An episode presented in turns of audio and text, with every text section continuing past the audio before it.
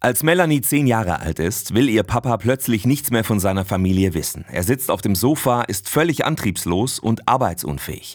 Keiner weiß, was los ist. Wir waren verzweifelt, hilflos. Wir haben einfach nicht verstanden, was da passiert.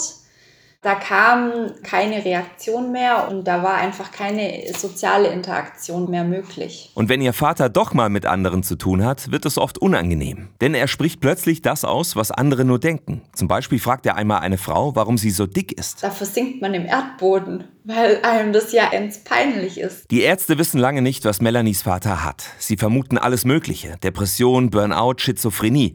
Erst nach 13 Jahren ist klar, es ist eine seltene Form von Demenz, die Menschen auch schon im jungen Alter treffen kann. Melanie kennt Fälle, wo die Tochter oder der Sohn betroffen ist, wo das mit Mitte 30 schon losgeht. Melanies Papa ist damals Mitte 50, sie selbst erst 10 Jahre alt. Und trotzdem übernimmt sie zusammen mit ihrer Mama die Pflege ihres Vaters. Ein Rollentausch, der nicht immer leicht ist. Diesen Papa, zu dem man aufschaut, von dem man sich einen Rat holt, mit dem man über Berufswahl redet, über den Schulabschluss, über den ersten Freund oder sowas, das kenne ich nicht. Fast 20 Jahre lang hat Melanie ihren Papa gepflegt, bis zu seinem Tod mit 75.